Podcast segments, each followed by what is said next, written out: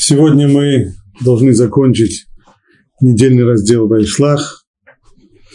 Предыдущий урок был, предыдущие уроки были посвящены очень э, непростому событию, которое произошло по возвращении Якова в Израиль, когда Яков поселился рядом с городом Шхем, и события, которые там произошли, действительно были достаточно драматические. Сначала дочь Якова была изнасилована принцем Шхема, а затем ее братья отомстили за нее и уничтожили, перебили не только самих виновников, но и всех жителей города Шхем.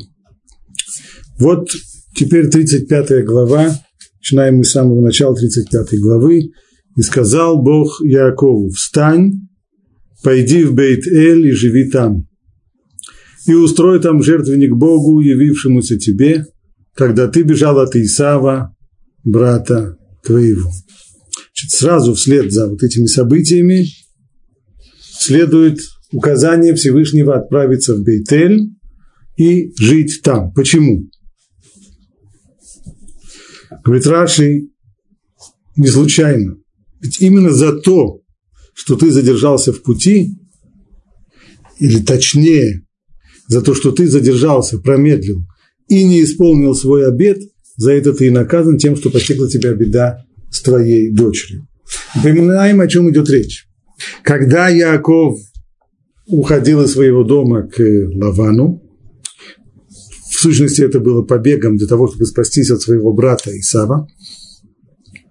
По дороге он оказывается в Бейтеле, и там он дает, после видения, которое приходит к нему свыше, он дает там обед. То есть обещание, обязательство сделать там, в том месте жертвенник Богу, и там служить Богу на этом самом месте, где он должен устроить жертвенник. Так вот, этот обед звучал приблизительно так, что если он возвращает, если Яков получает от Всевышнего помощь, и тот будет хранить его в пути, на котором он идет, и даст ему хлеб, и даст ему одежду, и вернет его в мире в землю своих отцов, тогда он должен будет выполнить свое обязательство, а именно построить там жертвенник и служить на этом жертвеннике Богу. Поскольку он, в принципе, уже вернулся в, в, э, в страну отцов, хотя он еще не дошел до дома своего отца, вместе с тем пришло уже время для того, чтобы исполнять этот обет. А поскольку неисполнение обета – это серьезное нарушение, поэтому, говорит Раши, Всевышний здесь и намекает Якову, то, что случилось с твоей дочерью, это не случайно. В этом был момент предупреждения или наказания за то, что ты промедлил с исполнением обета. Поэтому отправляйся в Бейтель, устрой там жертвенник Богу, явившемуся тебе, когда ты бежал от Исава своего брата.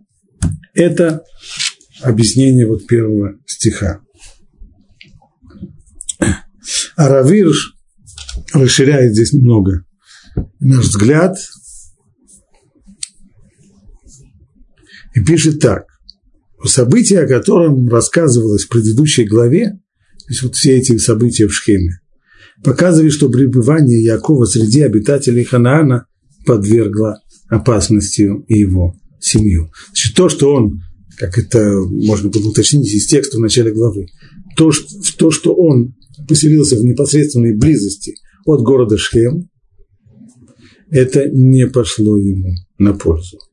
И в конечном итоге вышла даже опасность. Вероятно, таков, наверное, был опыт, а, по крайней мере, одно из следствий, которое можно было выучить из этих событий, вероятно, Якову не следовало селиться в непосредственной близости к Нанеям.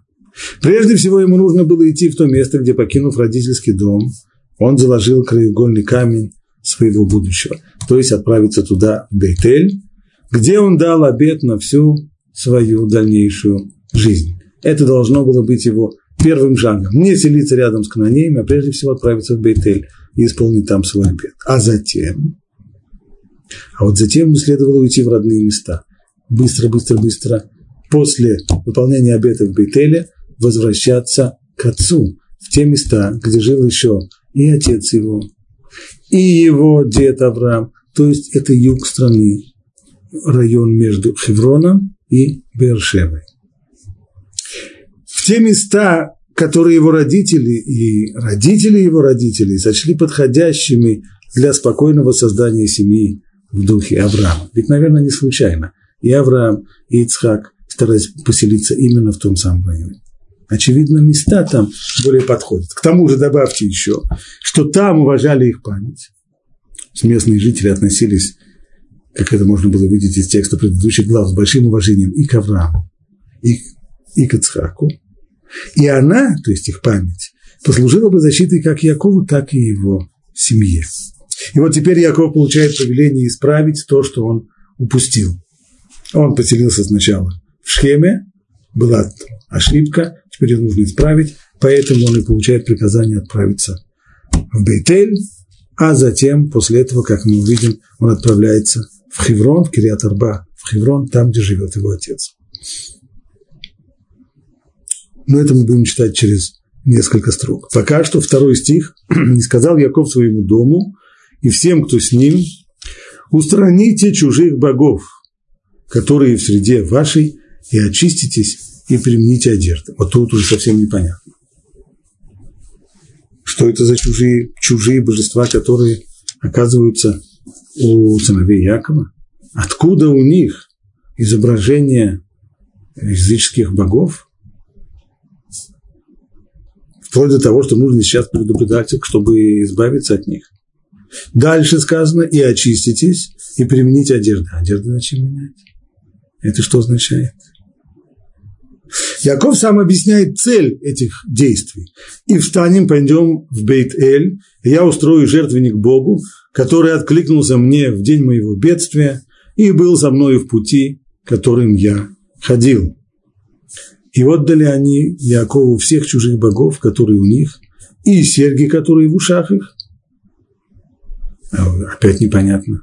Ну, ладно, богов еще мы не понимаем, откуда у них взялись чужие, чужие божества. Хорошо. А почему нужно было серьги отдавать? А серьги чем провинились? И спрятал их Яков под теребинтом, который близ Шхема. Что такое теребинт? Так некоторые переводчики переводят название э, дерево, о котором упоминает там Тора, дерево известное в Израиль, Эла, а вот русский ее перевод теребинт. Не знаю точно, за что купил, зато продал. И отправились.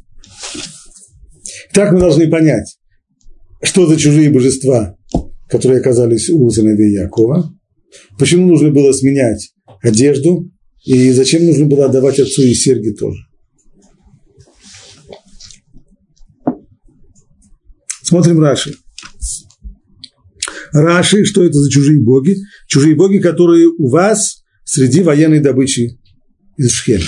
Поскольку после побоища сыновья Якова и еще и забрали трофеи в Шхеме, то среди этих трофеев, очевидно, были изображения башков, сделанные, может быть, из э, драгоценных металлов или еще. Вот от этого всего нужно освобод... э, освободиться, избавиться. Пока еще все-таки не очень понятно. Хорошо. Трофеи, сказали, выяснили, каким образом попали к ним эти изображения. Были взяты как трофеи на войне. А зачем нужно было их брать? Почему, почему до сих пор они от них не избавились? Это же язычество, это же Авудазара, это же, это же очень строгая, строгая вещь, строгий запрет. Почему они их держат? А Рамбан обсуждает вопрос, пишет следующую вещь. Он задает еще один вопрос, который мы, не, мы его не задали, а Рамбан будет делать здесь еще одну странность, неточность.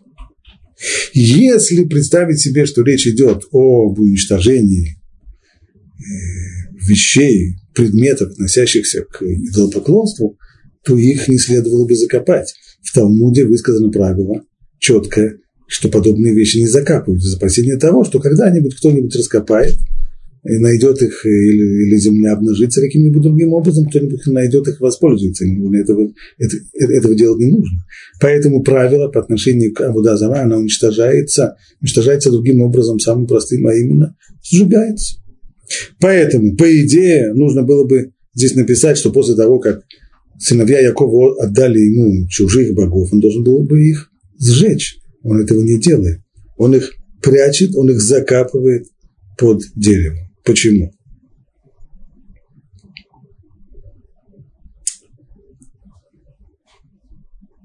Отвечает Рамбан, отсюда мы понимаем, что на самом деле эти предметы не были, не имели статус идолопоклонства строгий аллахический, и вот почему.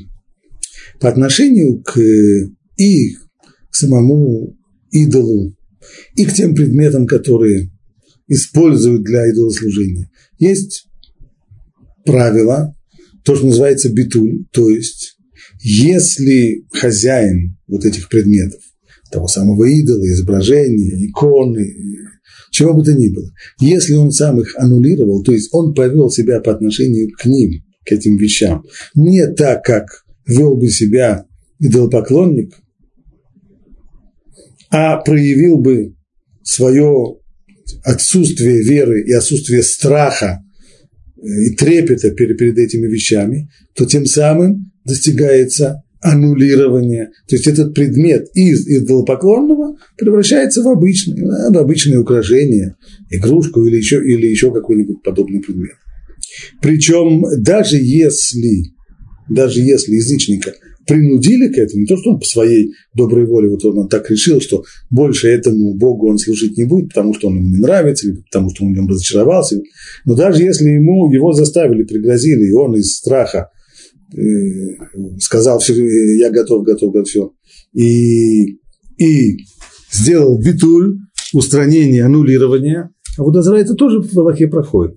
А здесь то, что именно это произошло. То есть то после того, как город был сыновьям Якова захвачен, и жители его были перебиты, то все, все эти предметы в результате вот этого погрома, учиненного там в, в Шхеме, все эти предметы утеряли свою культовую ценность, они отныне не предметы языческого культа, они отныне предметы, которые раньше принадлежали языческому культу, но теперь они уже как отмененные, как потерявшие этот статус, строго говоря, по закону им разрешено было их держать.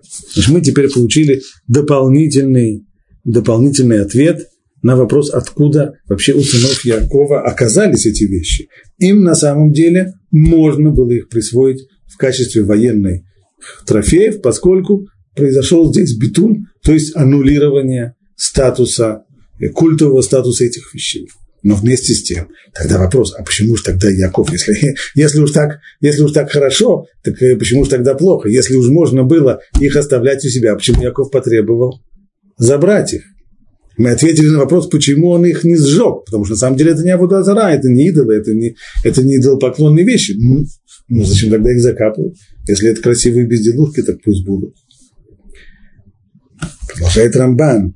Но поскольку Яков сказал им, что мы отправляемся в Бейтель, и мы отправляемся служить Богу, то не гоже, чтобы у нас были такие вещи, даже если по букве закона они разрешены, даже если можно их держать, но вместе с тем идти служить Богу, имея подобного рода безделушки в своих походных э, э, ранцах, это не следует. Поэтому избавиться от этого.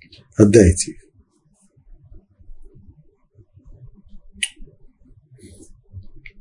Итак, все эти статуэтки он спрятал, чтобы не было ничего, что даже напоминало бы идолопоклонство. Затем он сказал им, и очиститесь, имеется в виду погружение, очищение в микве, и перемените одежды. Зачем менять одежды?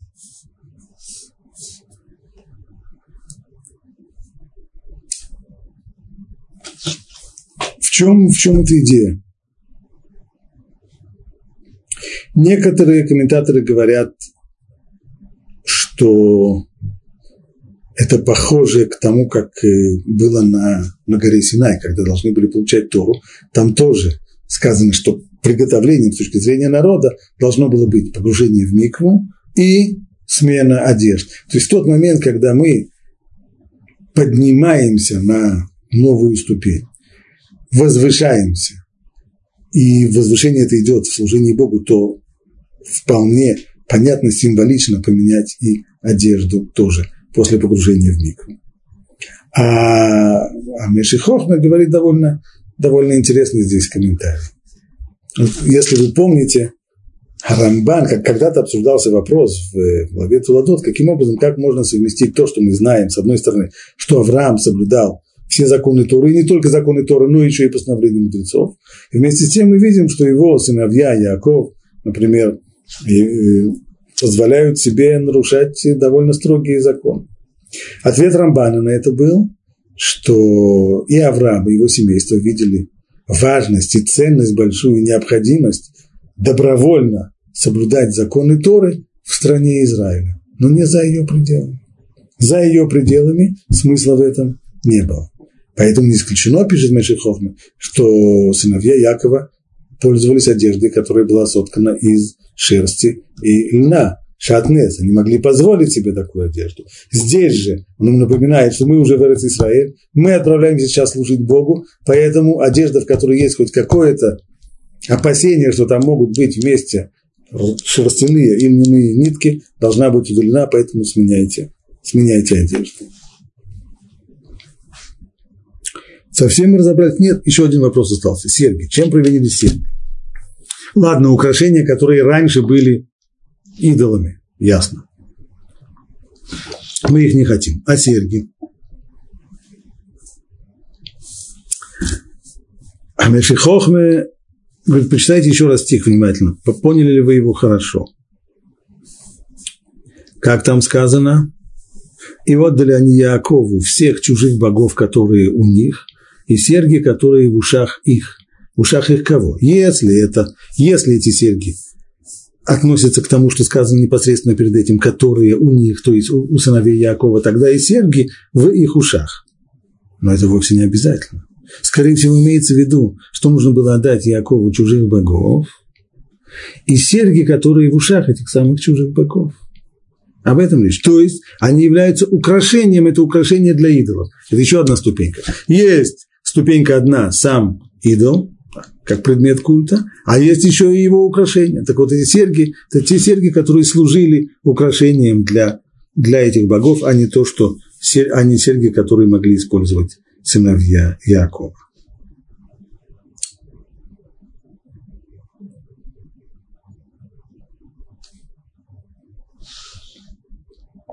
Читаем дальше.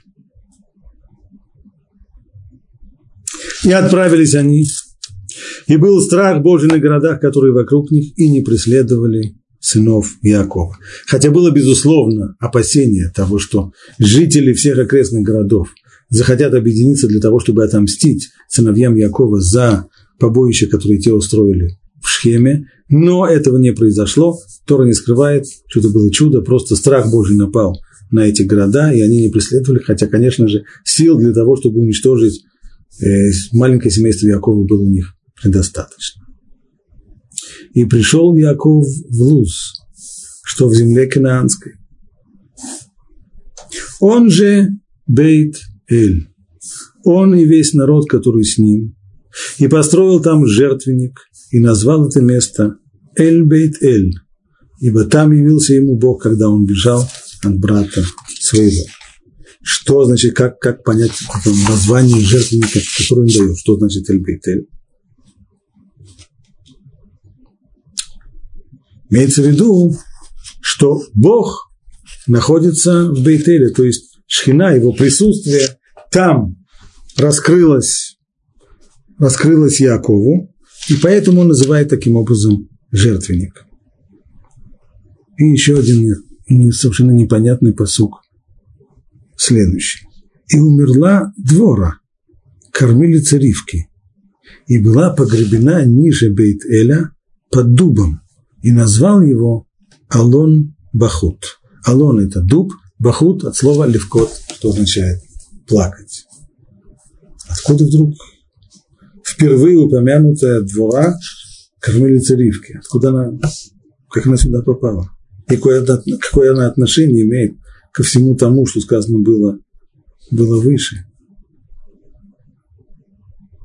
И она погребена ниже Бейтеля. То есть именно в тех самых местах, где оказывается сейчас Яков, он называет это место Алон Бахут, плачут там, кормилица его матери, быть может быть, была здесь причина плакать, но все-таки тоже немножко, немножко это странновато. Вот этот вот плач по кормилице своей матери. Посмотрим Раши. Раши пишет, каким образом двора оказалась в доме Якова. Как она туда вообще попала, кормилица его матери. А Яков сейчас возвращается только из Падана Рама, от Лавана. Откуда же здесь кормилица его матери? Ответ Раши. Поскольку Ривка сказала Якову, и пошлю я, и возьму тебя оттуда. С самого начала уговор был таков, что Яков уходит из своего дома в целях безопасности, но все это преподносится как, э, как поход к Лавану для того, чтобы найти там себе невесту.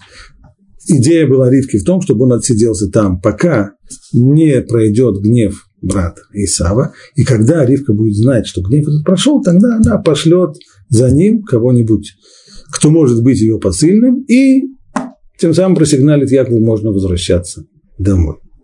Так вот, ее посыльной здесь стала ее кормилица двора. Вот она и послала двору к нему в Падан-Арам, передать ему, чтобы он уходил оттуда. И та умерла в пути. Это пшат. Это пшат.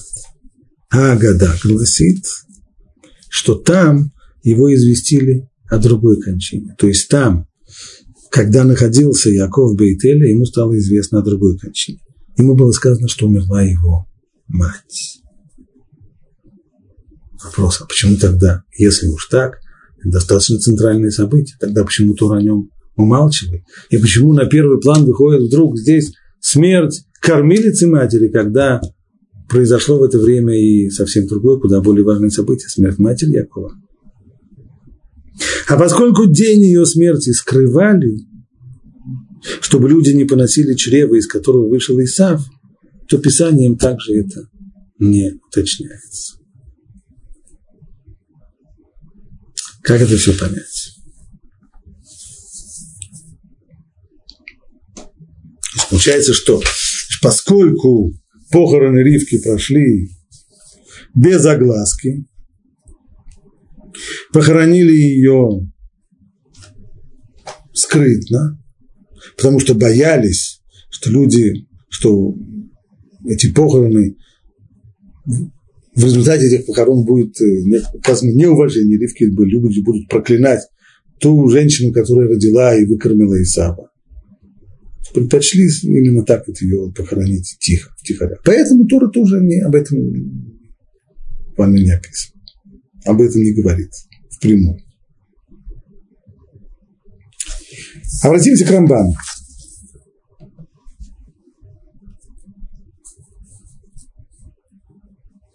Что натолкнуло, спрашивает Рамбан, наших мудрецов в, в Мидраше, утверждать, что под текстом, который говорит о смерти кормилицы Ривки, скрывается на самом деле еще и известие о смерти самой Ривки. Ну, прежде всего, та деталь, на которую мы обратили внимание, а именно назв... то, что, вот то место, где была похоронена кормилица, называется Яков Алон Бахуд, речь там идет о э, плаче. Вряд ли, может быть, конечно, но все-таки странным кажется несколько плач человека такого, как Яков – о кормилице своей матери, которая уже его матери была уже в очень преклонном возрасте. А кормилица ее таким образом должна быть в еще более преклонном возрасте. Когда умирает человек в таком преклонном возрасте, обычно как-то люди это вопрос, рациональный это или нерациональный. Даже человек в очень-очень пожилом возрасте, он еще и... Никто его не приговорил к смерти. Его смерть – это тоже трагедия. Но, в общем, уж так, уж так повелось, что люди как-то более спокойно относятся к смерти человека – в таком, в таком уже пожилом возрасте. А мы видим, что Яков, несмотря на это, он плачет и скорбит, и немножко, немножко это странно. Поэтому, поэтому Мудрецы увидели здесь намек на то, что траур на самом деле был очень-очень глубокий, и, и причина этого траура была смерть матери, которая в особенности, не только потому, что она мать, но ведь так и произошло, что своей матери ему так и не удалось увидеть после 22 лет разлуки. Он не увидел своей матери, да и мать его не увидела, хотя она уже хотела его увидеть и послала за ним, и надеялась на то, что сын успеет вернуться, и она сумеет его увидеть перед смертью, но этого не произошло, она умерла, не увидев своего любимого сына. Поэтому и после этого сказано, Тора говорит, явился Бог Якову еще раз по возвращении из Падана Рам и благословил ее. Это благослови, и благословил его. Это благословение, как объясняет Раши. И в чем смысл этого благословения? Это не хума велим, то есть утешение скорбящих, ибо, потому что скорбь и траур Якова были достаточно глубокими. Теперь к следующему вопросу. А, да, кстати, есть еще одно доказательство, безусловно, совсем забыл. Ведь в дальнейшем сказано так.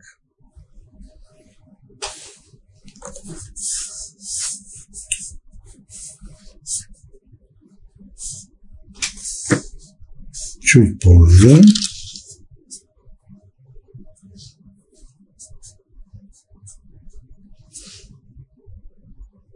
Позже сказано, и пришел Яков в Кирьят Арба, Хеврон, там, где жил его отец.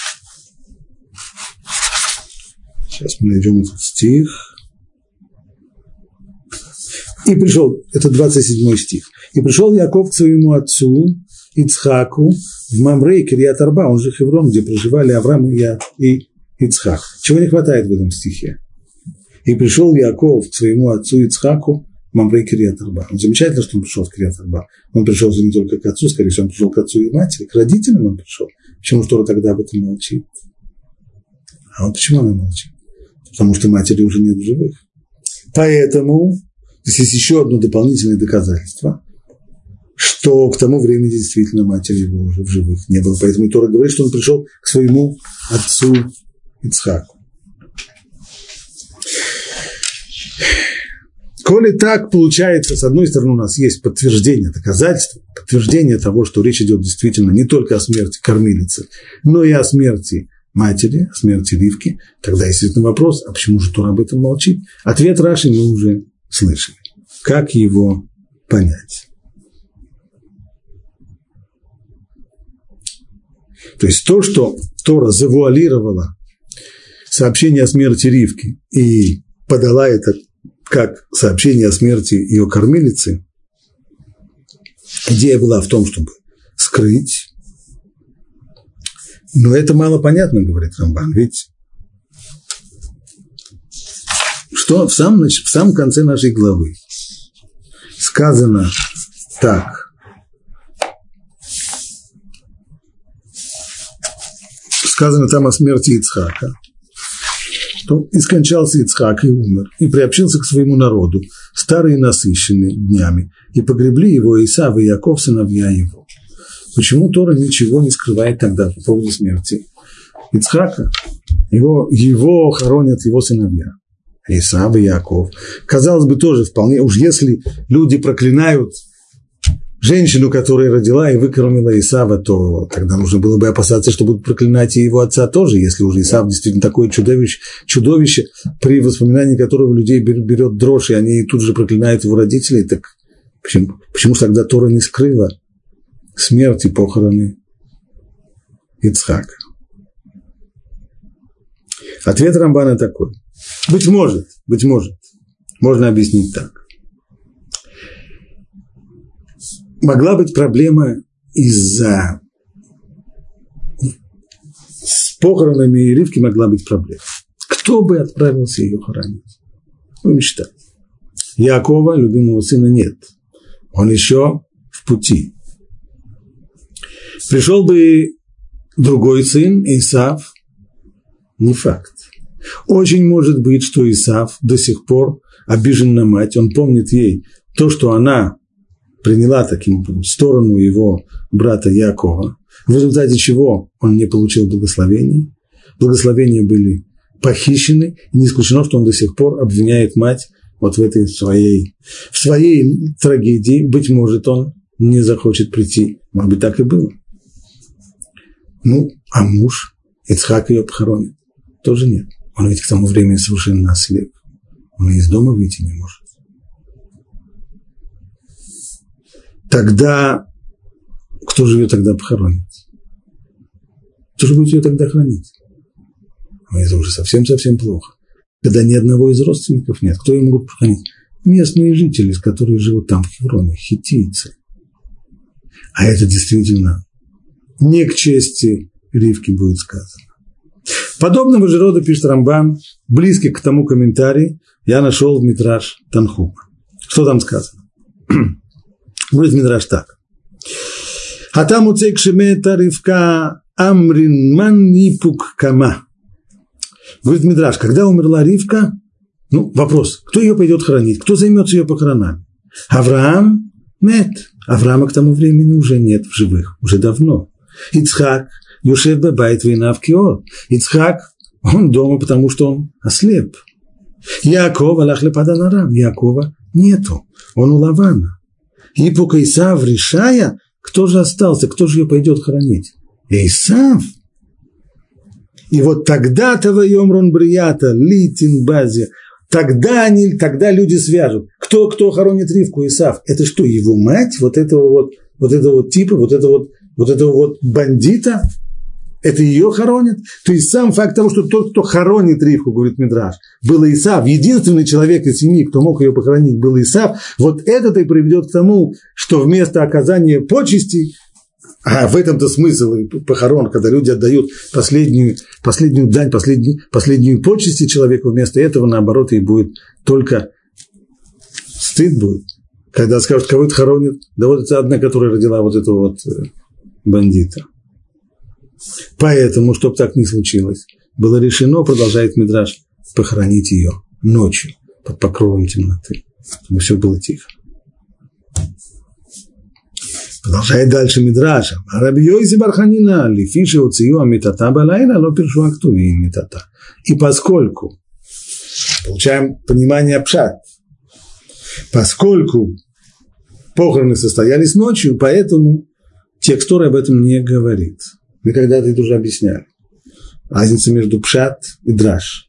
Пшат подает нам события так, каких бы видел сторонний наблюдатель а сторонний наблюдатель не присутствовал бы при похоронах Ривки, потому что их как бы не было. То есть они были сделаны настолько э, тайно, под покровом ночной тьмы, что никто их не видел, никто об этом не знал. О чем, да, знали? О похоронах, и о смерти, и о похоронах ее кормилицы, да, об этом знали. Поэтому текст Торы, как пшат, он так и пишет, а какие события он дает. Те, которые людям были известны. Кормилицу Ривки похоронили, да, это было известно. Ее оплакивали, тоже было известно. Все об этом сказано. А о смерти самой Ривки не сказано в тексте, потому что, потому что этого никто не видел, сторонний наблюдатель этого бы не воспринял. А года, мидраж, другой разговор. Они об этом знают, они об этом пишут, поэтому и нам говорится бепшат.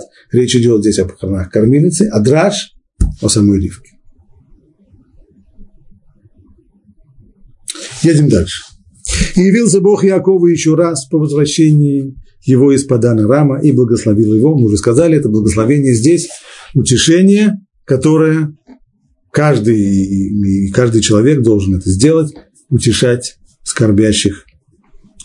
И сказал ему Бог, имя твое Яков, отныне ты не будешь называться Яковом, но Израиль будет твое имя. И нарек ему имя Израиль. Вот и происходит смена имени, смена имени, которая уже была обещана и раньше. Об этом уже знал Яков от ангела, с которым он боролся в свое время при встрече с Исавом. И вот сейчас она происходит. Смысл, самый простой смысл этого изменения имени, говорит Раши, слово Яков, его корень от Лааков, то есть обойти, так назовут человека, который действует, может быть, хитростью, уловками, а Израиль от слова яшар, прямой, или от слова сар, то есть властелин, обладающий властью, в этом и смысл.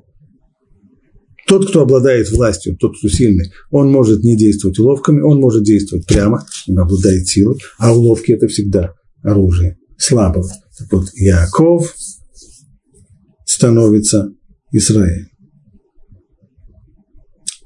И сказал ему Бог, я Бог всемогущий, плодись и умножайся.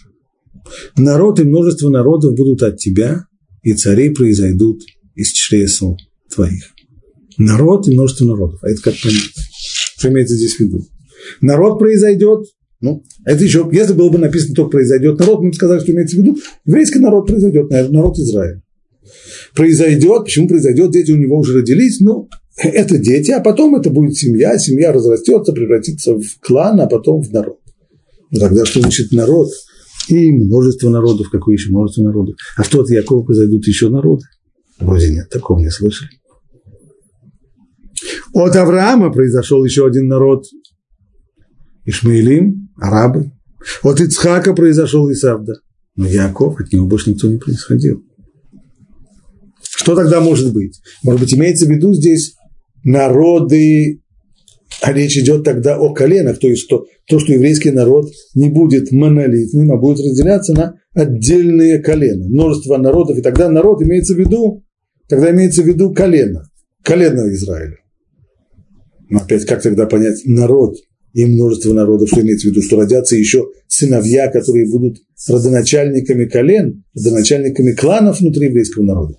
Тоже странно, тоже подходит, потому что тогда, а ведь они же все уже почти родились, не родился только один последний, Беньямин. Так надо было бы сказать тогда, народ еще произойдет у тебя, то есть еще одно колено, еще одно племя. А множество народов, оно уже произошло. А как же быть?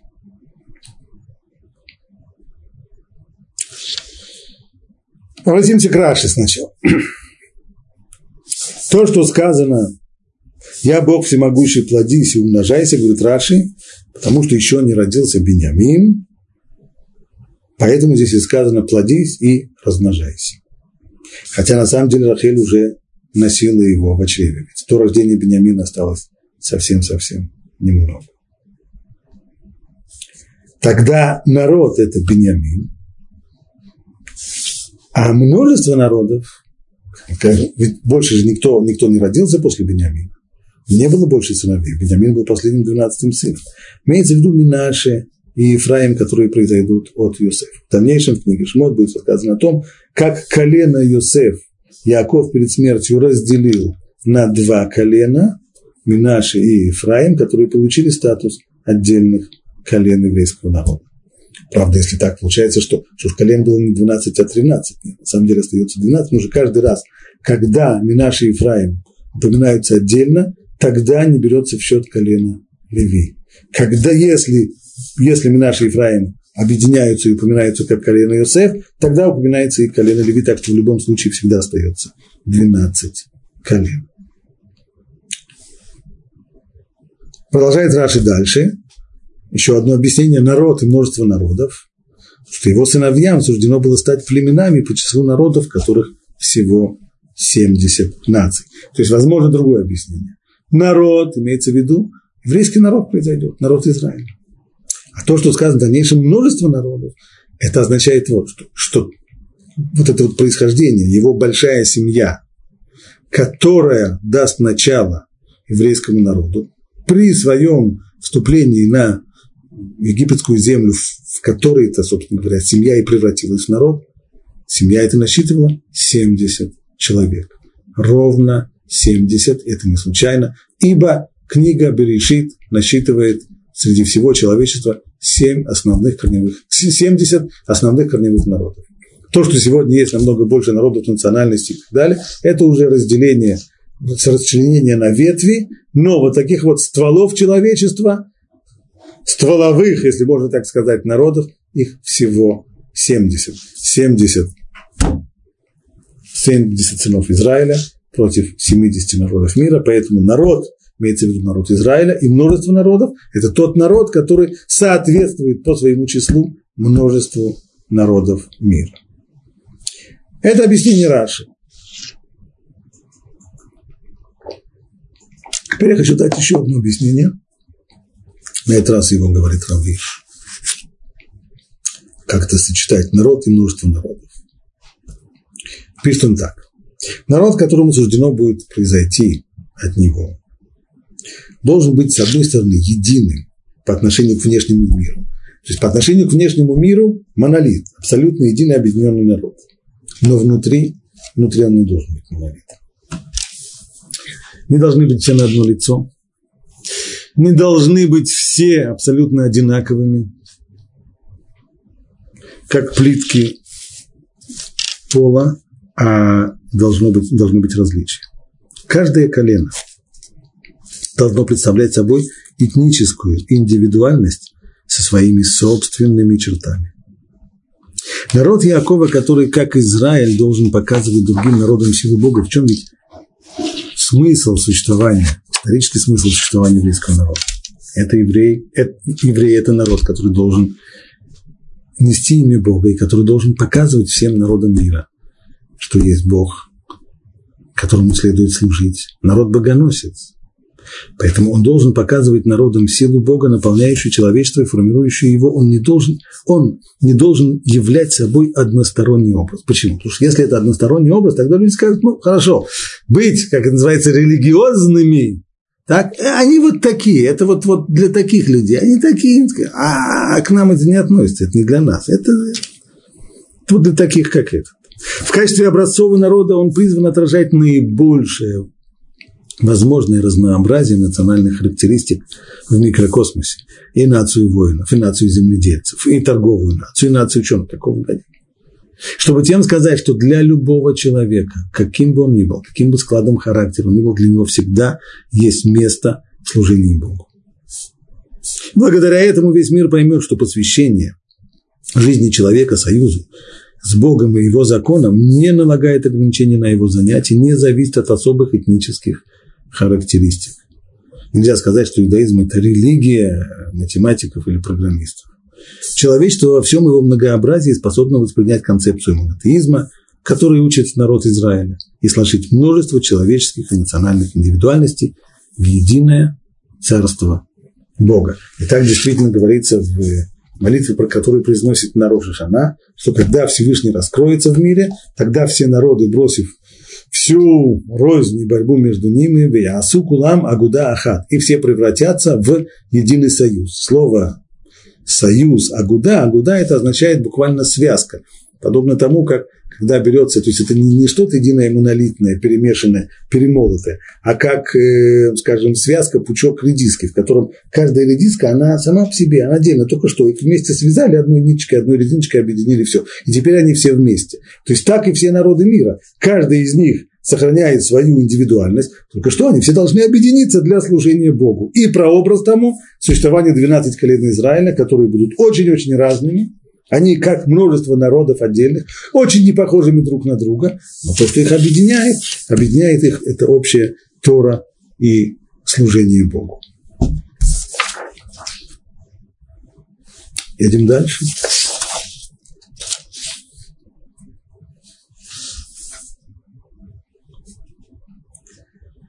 И сказал ему, я Бог всемогущий, плодись и умножайся, народ и множество народов будет от тебя, и цари произойдут от чресла своих, и землю, которую я дал Аврааму и Ицхаку, я дам тебе и твоему потомству после тебя, отдам я эту землю. И восшел от него Бог с места, где он говорил с ним. И поставил Яков памятник на месте, на котором говорил ему памятник каменный, возлил на него возлияние, и возлил на него масло. Возлияние имеется в виду вино, а после этого масло. И нарек Яков имя месту, на котором говорил с ним Бог, Бейт Эль. И отправились они из Бейт Эля, и было еще некоторое расстояние до Ефраты, как Рахель родила. То есть роды случились в пути, прямо на дороге. На дороге между Бейт Эль и Ефрат. И роды ее были трудны. И было, когда она напрягалась при родах, повитуха сказала ей, не бойся, ибо это тоже тебе сын. Значит, это тоже тебе сын. Когда говорится так фраза со словом «тоже», да, скажем, я тоже люблю чай. Имеется в виду, что кто-то еще любит чай. Кто-то любит чай, а я тоже люблю чай. Что значит, это тоже тебе сын, а кто еще? Раши. Раши пишет, что имеется в виду, что это в добавление, это тебе добавление к Йосефу, то есть то, что ты родила уже одного сына, повитуха откуда-то это уже знает, ну, положим, знает, что есть уже один сын, так вот это тоже тебе сын, у тебя теперь будут два сына, это тоже прибавление к Йосефу, Йосеф тебе сын, и это тоже будет тебе сын. Понятно, что это пшат, то есть иносказание. Имеется, имеется в виду, а наши мудрецы, как обычно, Мидраш требует понимать буквально. Это тоже тебе сын, разъяснили, что вместе с каждым сыном, родоначальником колена, то есть каждым из сыновей Якова рождалась еще и сестра, близнец. А с Беньямином родилась еще одна сестра-близнец, то есть было две сестры. Это тоже привносит сюда еще дополнительную сестру. Это утверждение наших мудрецов – его следует запомнить, поскольку в дальнейшем будет обсуждаться вопрос, а на ком женились сыновья Якова? Кто были родоначальницами колен? Родоначальники мы знаем, сыновья Якова, а родоначальницы. Так вот, есть два мнения. Одно мнение говорит, что они, что сыновья Якова женились на, на местных женщинах, на канонейках. Второе мнение говорит, нет, такого не может быть. Ведь если мы видим, насколько было важно Аврааму, чтобы его сын не женился на местной девушке, и в дальнейшем это было наверняка важно и, и Ицхаку тоже, то, скорее всего, речь идет не о том, а, ну, а на ком же они тогда женились? Ответ, а с каждым из братьев рождалась еще и сестра, близнец, вот они-то, на них они и женились. Снова к тексту. И было с выходом души ее, ибо она умирала, нарекла ему имя Бен Они. То есть, умирая при родах, Рахель назвала новорожденного сына Бен Они. Но отец назвал его Беньямином. В чем смысл изменения имени? Бен Они, говорит Раш, имеется в виду сын моего страдания, поскольку он родился в таких трудных и тяжелых родах, которые закончились для нее смертью, а отец изменил его имя на Пиньямин. И умерла Рахель, и погребена была на дороге в Эфрату, она же Бейтлехем. И поставил Яков памятник над гробами, и это надгробный памятник Рахели до сего дня, прямо на дороге, на дороге, которая ведет в Бейтлехем. И отправился Израиль, здесь тоже уже называет его не Яковом, а Израиль, хотя в предыдущем стихе он еще назван Яковом и это отдельная тема для обсуждения, проследить в дальнейшем по Торе, как это понимать, если Всевышний изменил уже имя Якова на Израиль, почему все-таки в некоторых местах Тора продолжает называть его Яков, а в некоторых она уже меняет его имя на Израиль. И отправился Израиль и раскинул свой шатер, подали от Мигдаль Эдер, и было во время пребывания Израиля в той стране, пришел Рувен и лег с Билькой, наложницей своего отца и услышал Израиль, и было сыновей Якова двенадцать. На первый взгляд, невероятное совершенно происшествие. В доме, в доме Якова один из его сын ложится с наложницей своего отца. Это, как это понять? И не просто один сын, а самый старший. Реувен. Смотрим Раш. Раша объясняет, что не следует понимать это буквально, то есть, что действительно он лег. Имеется в виду, он сделал другой проступок, а Тора вменила ему это за как будто бы он лег. Что же он сделал? За то, что он расстроил отцовское ложе, Писание вменяет ему, как если бы он с ней лег. А почему он расстроил и нарушил его постель? Что это было? Это была демонстрация со стороны, со стороны Ровена. Потому что когда умерла Рахель, то Яков взял свое ложе, которое до сих пор неизменно стояло в шатре Рахель. И ни в каком другом шатре. То есть, хотя, безусловно, Яков жил со всеми своими четырьмя женами. Но, но его ложе постоянно находилось именно в шатре Рахель. Вот когда Рахель умерла, он перенес его в шатер Бильги. Бельга, которая была наложницей, которая была э, служанкой Рахель. Вот тогда Рувен решил вступиться за свою мать. Он сказал, если сестра моей матери была, сопер, была и соперницей, его мать Лея, была первой женой Якова, так вот, если сестра матери Рахель была соперницей моей матери, то неужели рабыни сестре моей матери тоже будут быть ей соперницей? Поэтому он перевернул отцовское ложе и устроил вот такую вот демонстрацию. Понятно, что это было оскорбление чести отца, очевидно. И Тора засчитывает ему это как, как будто бы он лег с наложницей своего отца. Это принцип, который можно в Торе видеть во многих местах, когда речь идет о нарушениях, об обвинениях, которые выдвигаются к людям, то выражения эти очень резкие. К примеру, чтобы понять, понять язык Торы и пророка.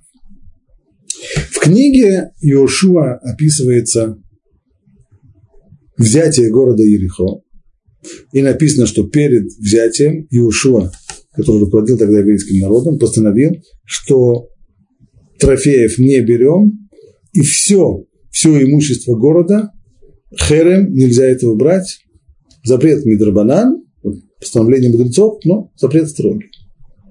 И написано, что был один человек, его звали Ахан, который польстился и взял себе небольшой слиток серебра, да, и еще одежду, все это спрятал. Тем самым был нарушен херем, запрет, который наложил Иошуа.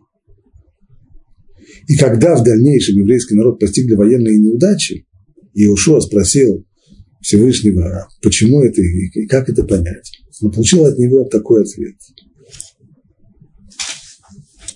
Согрешил Израиль и украли, и спрятали украденное, и соврали, и нарушили, и, и нарушили хер. Просто задача. Причем здесь а, один всего человек. Один всего человек, который позволил себе нарушить херем, который был. Обвинение всему Израилю. Согрешил Израиль. И своровали, и спрятали, и соврали. И... Как это так? Вот это, общий, это, это, это принцип.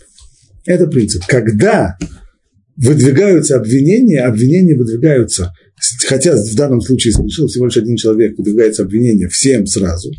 И то же самое по отношению к самому уровню обвинения и к строгости. За самое легкое нарушение большого человека с него спрашивается, когда самое тяжелое. Поэтому Тора не жалеет слов и самыми резкими, самыми тяжелыми словами награждает здесь нарушителя. В чем было нарушение Рувена? В том, что он позволил себе, не подумав, не сдержав гнев, позволил своему гневу выйти наружу и тем самым, тем самым э, оскорбил честь своего отца это такое оскорбление, как будто бы он, как, как если бы он лег с отцовской наложницей, не меньше того.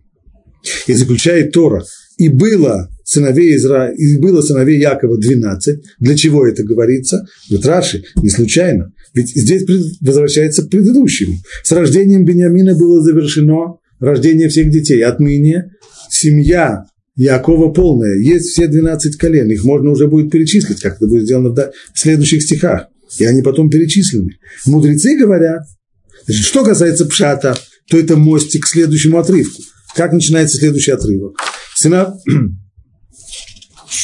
Следующий отрывок, после того, как сказано, было сыновей Якова 12, сыновья Леи, первенец Якова, Рувен, и Шимон, и Леви, Иуда, и Сахар, и Звулун, сыновья Рахель, Иосиф, и Бениамин, так, так, так, так. Так, вот, поскольку было сыновей Якова 12, больше не будет – сыновей, то Тора сразу приходит к их перечислению. Это пшат. Мудрецы говорят, здесь Тора намекает еще на одну вещь, а именно, что несмотря на то, что Рувен, несмотря на описанный здесь грех, мы бы могли подумать, что он теперь может быть исключен из числа 12 сыновей Израиля, как, в общем-то, произошло и в предыдущих поколениях, когда от Авраама ушел Ишмаэль, от Ицхака ушел Исав, а здесь этого не происходит. Наши мудрецы разъяснили, это имеет целью научить нас, что все они были 12, они все как на подбор, 12 равны. Это значит, что несмотря на все то, что было написано про Рувена, на самом деле он не согрешил. То есть то, что можно было бы понять, если бы мы читали этот текст, понимая его на уровне своей собственной испорченности, так вот это не так. Нужно понимать этот текст в контексте всего того, что говорит Тора о таких больших людях, как, как Рувен. Поэтому их было 12, и Реувен, и после того, что на нем написано, на самом деле не сделал того греха, и он двенадцатый такой же, как все его братья.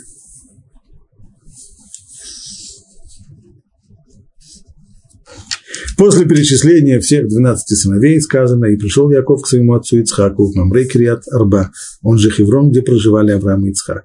И было дней Ицхака 180 лет, и скончался Ицхак, и умер и приобщился к своему народу, старый и насыщенный днями, и погребли его Исав и Яков, его сыновья. Хоть получается по тексту, что Ицхак умер, этим заканчивается глава, а уж затем начинается следующая глава Ваейшев, центральное событие которой – это продажа Йосефа в египетское рабство. Раши говорит, что если мы сделаем подсчет, у нас так не получится. Почему?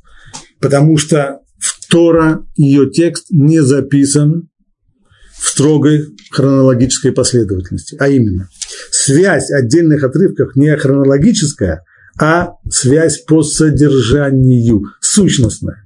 Поэтому вполне может быть, что какое-то событие, которое произошло лишь позже, оно записано раньше. И поэтому здесь Тора, заканчивая историю Ицхака, она его уже похоронила, хотя на самом деле он еще живет, живет и в начале следующей главы.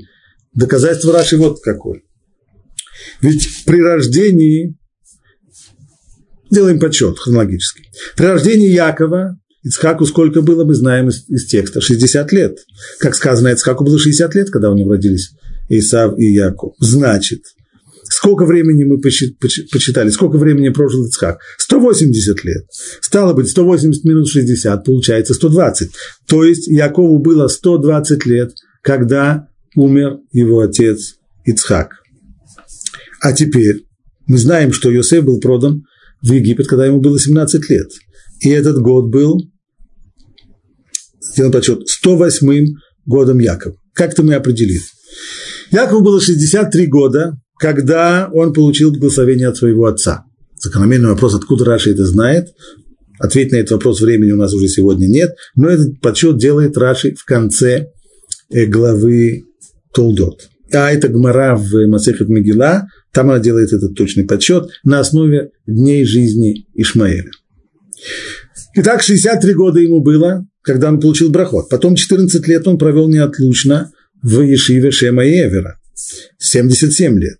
Затем он пришел к Лавану, 14 лет служил за своих жен у Лавана. На исходе этих 14 лет родился Иосиф. И было, когда, родилась, когда родила Рахель Юсефа, стало быть, к тому времени Якову был 91 год. Если прибавить к этому еще 17 лет, которые прошли до продажи Юсефа, то и мы получаем всего 108 лет. Так, получается, Значит, если ему было во время продажи 108 лет, а с другой стороны мы почитали, что когда Ицхак умер, то Якову было 120 лет, получается разница в 12 лет. Иными словами, Тора написала здесь о смерти Ицхака за 12 лет до того, как она произошла. Почему? Ибо в Торе нет строгой хронологической последовательности событий. Таков принцип записания ее текста. Вот на этом мы и закончим уроки по главе Вайшлах, и в следующий раз мы начнем с главы Вайейши.